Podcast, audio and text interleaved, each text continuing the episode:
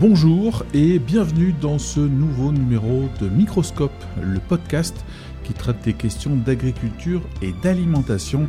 Voici le sommaire. Ne ratez pas l'interview de Sylvie Brunel, géographe qui vient de signer un manifeste avec un titre sans ambiguïté Nourrir, cessons de maltraiter ceux qui nous font vivre.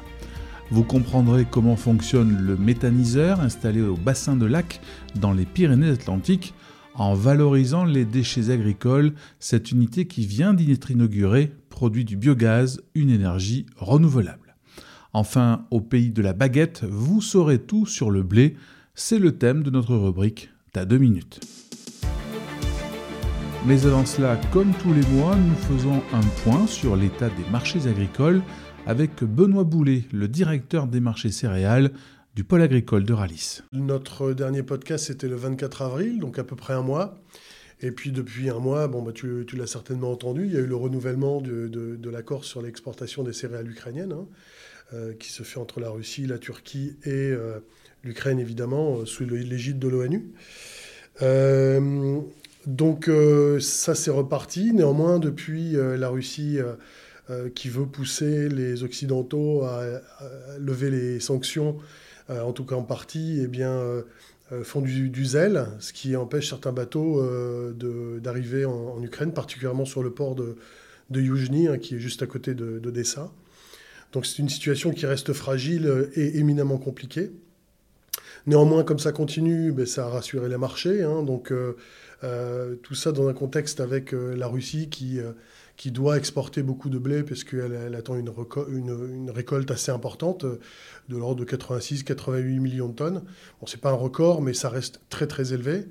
Euh, donc évidemment, les Russes veulent vendre euh, leurs céréales le plus rapidement possible, ce qui pousse les prix évidemment vers, les bas, vers le bas. On a perdu à peu près 10% sur les prix des, des céréales depuis, depuis un mois. Euh, et puis euh, tout ça dans un contexte avec euh, la Chine qui a des stocks de blé immenses, qui d'ailleurs remplacent le maïs, ce qui laisse peu d'espoir, en tout cas fondamentalement, pour une remontée rapide des cours. malgré un rapport USDA qui est sorti la semaine dernière, qui était plutôt haussier pour le blé, neutre à baissier pour le maïs et le soja. donc on voit bien que le, voilà, le marché continue à s'enfoncer de manière très régulière. Et quelles sont les, perspectives qu'il peut y avoir? Est-ce que c'est une tendance qui peut durer ou, c'est compliqué de le savoir? Bah, Évidemment, c'est compliqué de le savoir, mais on, a plusieurs éléments qui peuvent nous donner une indication. Moi, je, pense d'abord euh, immédiatement à la, Turquie où les élections, le deuxième tour va avoir lieu. Euh, bon, on pense que le président en place va, l'emporter, mais euh, il y, a quand même un risque que, ce ne soit pas le cas, auquel, cas ça pourrait changer la donne sur le, corridor à, court terme. Euh, on a évidemment cette prime de risque liée à la guerre qui a complètement disparu, comme je te l'ai expliqué, mais il y a des dangers qui guettent. tout d'abord, un des dangers, c'est que les agriculteurs, en Europe particulièrement, et évidemment en France, euh, ont complètement stoppé euh, les, ventes. Hein, et ils ne vendent plus rien parce qu'aujourd'hui, les prix sont trop bas par rapport au prix des engrais qu'ils ont payés. C'est-à-dire qu'ils ont une rentabilité euh, souvent négative. C'est-à-dire qu'on est en dessous du, prix du coût de production. Donc ça, c'est un élément. On a aussi les, fonds américains de spéculation qui sont historiquement... qui ont une position historiquement haute, short. Un short, ça veut dire que tu as vendu plus que tu n'as acheté. Euh, donc les, marchés, enfin ces, opérateurs financiers parient sur une baisse continue du marché. Euh, mais comme ils ont une position historiquement haute, on, peut imaginer qu'ils ont un potentiel de rachat important. Donc ça, c'est un, élément euh, qui pourrait être potentiellement haussier. Et puis on est en train de parler de, d'El Niño qui revient sur le devant de la scène, avec, eh on attend un climat très sec sur les États-Unis, très chaud, très sec dans les, dans les semaines qui viennent. Euh, ce qui évidemment fait courir un risque, alors pas tant sur les, Enfin, ça peut être un problème sur les récoltes d'été aux États-Unis, mais c'est surtout pour, le, pour le, maïs et le soja qui viendront évidemment plus tard. Et euh, ben, le dernier élément qu'on pourrait mentionner, c'est évidemment qu'on approche du, du, niveau psychologique des 200 euros la tonne pour le, maïs et particulièrement, et, aussi pour le blé, ce qui va être un, euh, voilà, je, pense une barrière assez difficile à, franchir dans les, dans les semaines qui viennent. Et d'ailleurs, on voit euh, des petits rebonds ci et là, mais qui pour l'instant ne se sont pas matérialisés par un retournement de marché. Le 28 avril dernier a eu lieu l'inauguration à Mourinx, dans les Pyrénées-Atlantiques, d'un des plus grands méthaniseurs de France. Euralis est partenaire de cet outil de production créé par Total Energy. Ce méthaniseur va permettre de valoriser des déchets organiques et du lisier tout en produisant du biogaz, une énergie renouvelable. Ophélie Touchemoulin, chef de projet méthanisation chez Total Energy, nous explique comment. Les matières vont passer par euh, différentes fosses tampons où ça va être broyé, agité de manière à être le plus homogène euh, possible. On a également une étape d'hygiénisation. Tout ce qui est sous-produits animaux va être chauffé pendant au moins une heure à minimum 70 degrés pour éliminer euh, les éléments pathogènes. Et donc c'est un gage aussi de sécurité derrière pour le digestat qui est pendu dans les, dans les champs la matière va ensuite passer dans les postes digesteurs, où là, on va avoir le processus de fermentation qui va se terminer et on va avoir les 10% restants de biogaz qui vont être produits. Et à l'issue de ce temps de, séjour, la matière du coup euh, fermentée est soutirée et le digestat du coup va être stocké euh, dans les cuves de stockage qui sont ici. Et c'est ce digestat-là qui va être retransporté dans les stockages délocalisés et que Ralis va venir repomper pour répandre euh, sur les parcelles des agriculteurs. Cette nouvelle unité produit du biométhane et du digestat que les 160 agriculteurs qui ont répondu favorablement pourront utiliser via l'épandage en lieu et place des engrais chimiques. Les explications de Christian Matteux, le responsable développement de la filière méthanisation chez Euralis. Cet épandage digesta offre plusieurs intérêts. Ça offre une alternative à l'utilisation d'engrais chimiques, un intérêt aussi agronomique puisque ce digesta contient des éléments fertilisants qui vont nourrir la plante. Aussi, il contient de la matière organique qui va, elle, nourrir le, sol et donc augmenter la fertilité des sols. Le coût des digestats est beaucoup moins fluctuant, fluctuant que les, les, engrais chimiques, puisque ces engrais chimiques, il faut les importer pour la plupart. Hein. Donc ils sont liés au coût du fret maritime et aussi euh, liés au coût de l'énergie euh, qui est nécessaire pour leur fabrication. Au-delà de ce méthaniseur, Euralis est engagé dans un fort développement de production d'énergie renouvelable Anne-Claire Richard est directrice marketing et innovation au pôle agricole d'Euralis. Chez Euralis, nous sommes convaincus que le monde agricole a un rôle clé à jouer dans la transition énergétique. Nous avons donc une ambition claire et affirmée d'être un acteur majeur de la production d'énergie renouvelable dans le sud-ouest. Nous déclinons pour cela une stratégie sur trois domaines clés d'intervention. Le premier est historique, dans les biocarburants, où nous sommes partenaires depuis plusieurs années de bioénergie sud-ouest. Nous avons un deuxième axe euh, d'intervention qui est le photovoltaïque avec la création d'une structure, Eurasolis, et qui a pour objet l'accompagnement de nos agriculteurs à leur projet de centrale photovoltaïque, soit en valorisation de leur toiture existante, soit sur bâtiments neufs, avec aussi l'objectif de générer un revenu complémentaire pour l'exploitation. À date, ce sont déjà une cinquantaine de dossiers que nous avons engagés. Et enfin, notre troisième domaine d'intervention, c'est sur la méthanisation où nous sommes partenaires de Total Energy Biogaz France et nous avons signé un partenariat avec l'établissement BioBéarn pour gérer l'épandage de digesta. Quant au méthaniseur, à terme, sa capacité de production de biogaz permettra d'alimenter l'équivalent de la consommation annuelle d'une ville de 32 000 habitants. Invité de ce podcast, Sylvie Brunel, professeure de géographie à la Sorbonne. Euh, Sylvie Brunel qui a travaillé pendant 17 ans dans différentes ONG comme Médecins sans frontières, mais aussi Action contre la faim. Elle est une spécialiste des questions de développement et elle s'intéresse particulièrement aux enjeux de sécurité alimentaire. Et donc autrice d'un manifeste sans ambiguïté, Nourrir, cessons de maltraiter ceux qui nous font vivre. Alors, euh, Sylvie Brunel, pourquoi avoir voulu écrire ce livre? Les paysans sont maltraités justement parce qu'en France, nous avons oublié la peur de manquer. Nous avons oublié d'où nous venons. Nous avons oublié les pénuries.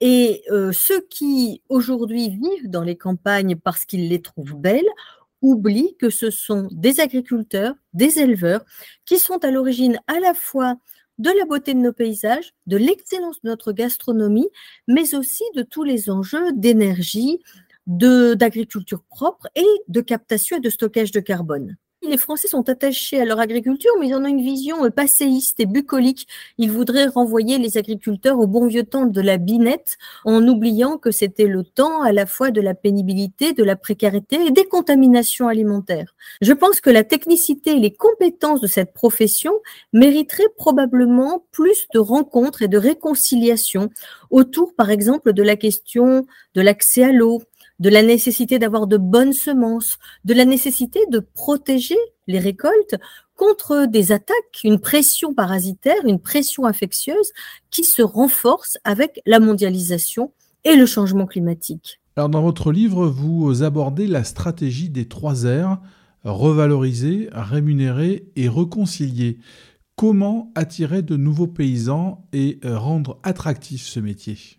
Vous avez raison de mettre l'accent sur la nécessité que l'agriculture reste un métier attractif puisque la moitié de la profession part en retraite dans les dix prochaines années, que la moyenne d'âge aujourd'hui est plutôt âgée et que dans les nouvelles installations agricoles, eh bien, beaucoup de jeunes veulent aller sur des modèles de niche, c'est-à-dire des micro-modèles dans euh, des systèmes de proximité qui certes méritent tout notre respect, mais ne sont pas nourriciers.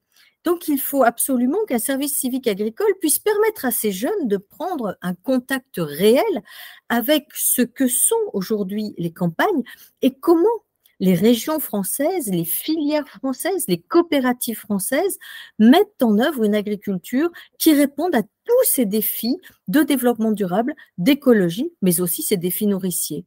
Vous défendez également dans votre livre une révolution verte. Que prévoit cette révolution et comment la mettre en place? Vous savez, le pacte vert de l'Union européenne, comme la nouvelle PAC, ont des objectifs extrêmement ambitieux en ce qui concerne l'agriculture, puisque par exemple, il faut diviser par deux l'usage des produits de traitement d'ici 2030, il faudrait réduire de 10% les terres agricoles, et il faudrait passer 25% des terres en bio. Or, ce n'est pas forcément réaliste avec les enjeux de souveraineté alimentaire et les, enjeux aussi d'une agriculture qui reste performante et nourricière.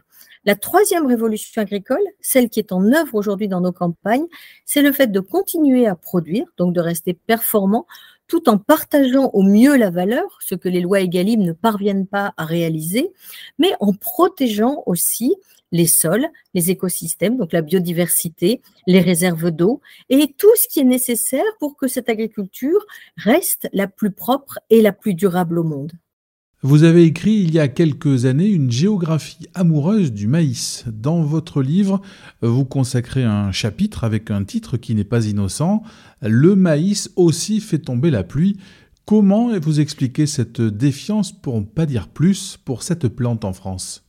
Ça me fait beaucoup de peine de voir que la première céréale nourricière au monde, celle qui est la garantie anti-famine des paysans d'Afrique, d'Amérique latine, mais aussi la garantie de la sécurité alimentaire de la Chine, par exemple, soit si maltraitée dans notre pays, où on l'assimile à une consommatrice d'eau, à une destructrice de la nature, à une agriculture industrielle.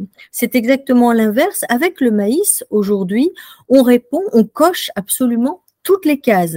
C'est une plante qui est une amie de la biodiversité, qui n'épuise pas les sols, qui est parfaite pour la chimie verte et pour la production d'énergie, mais qui en plus a plus de 1500 utilisations dans l'alimentation, dans toute sa diversité, mais aussi les cosmétiques, les solvants, l'ensemble de tout ce dont nous avons besoin pour nous libérer de, notre addiction aux carburants fossiles. Donc ce maïs ne mérite pas d'être aussi détesté je ne comprends pas, par exemple, qu'on l'assimile à un grand buveur d'eau, alors que d'abord un quart seulement de la sole est irriguée en France. C'est la céréale qui produit le plus de matière végétale par litre d'eau reçue. Elle n'a aucun équivalent et elle le fait, ce maïs le fait en captant un maximum de dioxyde de carbone.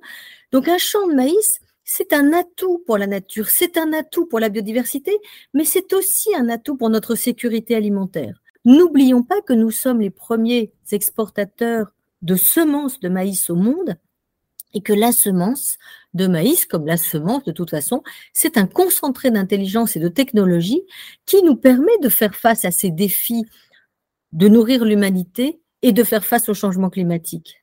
Vous voyez, quand on parle par exemple du maïs, on ne peut que qu'être envoyé à Euralis. Euralis est une très puissante coopérative qui est née grâce au père du maïs en France, Louis Bidot, et qui a eu finalement très peu de présidents depuis qu'elle existe. Marcel Cazalet, Christian Pes, Christophe Combe, ce sont des gens extraordinaires qui ont porté l'avenir de cette coopérative avec ce slogan très important, nourrir en confiance.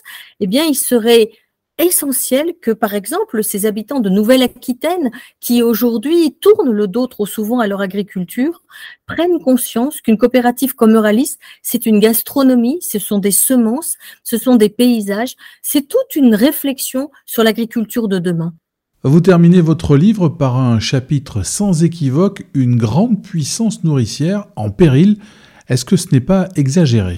Commettons dans l'agriculture les mêmes erreurs que nous avons commis dans les autres secteurs, c'est-à-dire que nous nous désagriculturalisons en renvoyant notre agriculture vers des micro-modèles qui certes peuvent exister, mais qui ne sont pas nourriciers. N'oublions pas que 2% seulement de l'alimentation des mégalopoles est locale.